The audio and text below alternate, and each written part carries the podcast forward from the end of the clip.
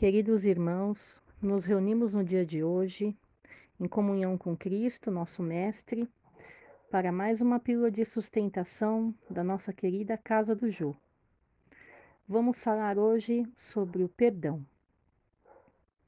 Disse Jesus: Ninguém remenda a roupa velha com retalho de pano novo, porque o remendo novo encolhe e rasga a roupa velha, aumentando o buraco.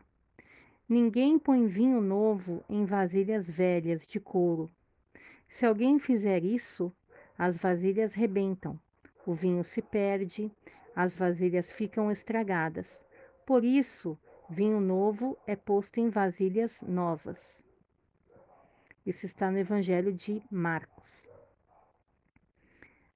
A resolução de quase todos os problemas passa necessariamente por esse ensinamento de Jesus para coisas novas, novas ideias, novos comportamentos, novas atitudes, enfim, um novo modo de ser. Como afirmou o mestre numa síntese perfeita, vinho novo é posto em vasilhas novas. Não raro, quando adoecemos, pretendemos a cura, porém queremos manter os mesmos comportamentos que nos levaram à enfermidade. De nada adiantará o esforço dos médicos ou mesmo dos espíritos de luz em favor da nossa saúde se ainda permanecermos com os comportamentos doentios, dos hábitos nocivos e dos sentimentos negativos. A tal respeito, o espírito Bezerra de Menezes, dedicado mensageiro do alto, escreveu palavras esclarecedoras. Fui médico quando encarnado na terra e me preocupei em demasia com a saúde coletiva, desdobrando-me em muitos esforços para ver uma pessoa sorrir ao ter recuperado a saúde. Porém, notei mais tarde que muitos não querem se curar por não terem interesse em mudar de vida. Quantos almejam uma vida mais feliz, contudo, vivem se contaminando pelas recordações tristes do passado que teimam em não deixar para trás, e com isso impedem a felicidade de se aproximar. Querem que Jesus lhe traga felicidade, mas não escutam o Mestre, que tanto exaltou o perdão como condição para ser feliz. As palavras perdão e perdoar aparecem constantemente na Bíblia, e o Cristo deu tanta ênfase ao assunto que, que mandou que perdoássemos não apenas sete vezes, mas setenta vezes sete.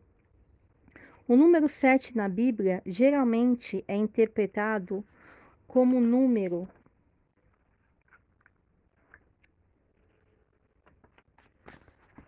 como o número da perfeição.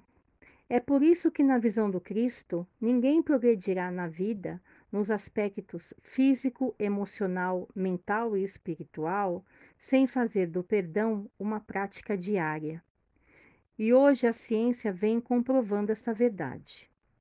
Outras tantas pessoas insistem em dar importância demasiada aos aspectos negativos da vida e assim não notam quantas coisas boas estão acontecendo. O sofrimento que bate à nossa porta é o convite à renovação.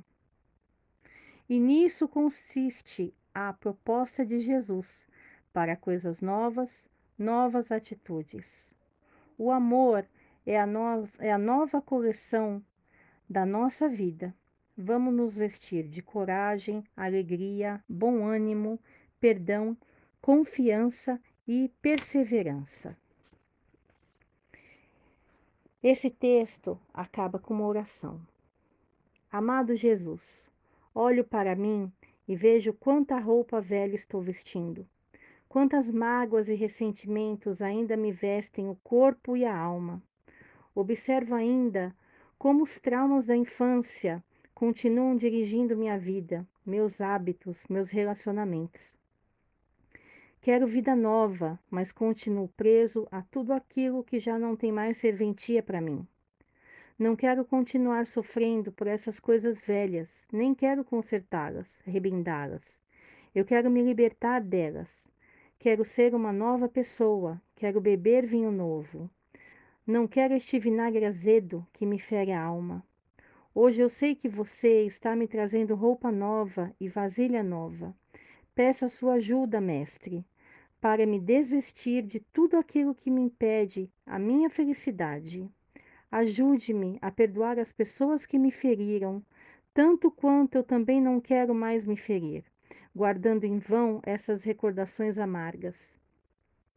Limpe meus olhos para ver a felicidade nas coisas simples da vida e para procurar graça e beleza em tudo aquilo que cruzar meu caminho. Hoje eu sou uma nova pessoa. Vamos refletir a respeito e praticar o perdão diário. Só assim nós vamos ter uma vida nova, só assim nós vamos ser mais felizes. Que assim seja. Muita paz a todos.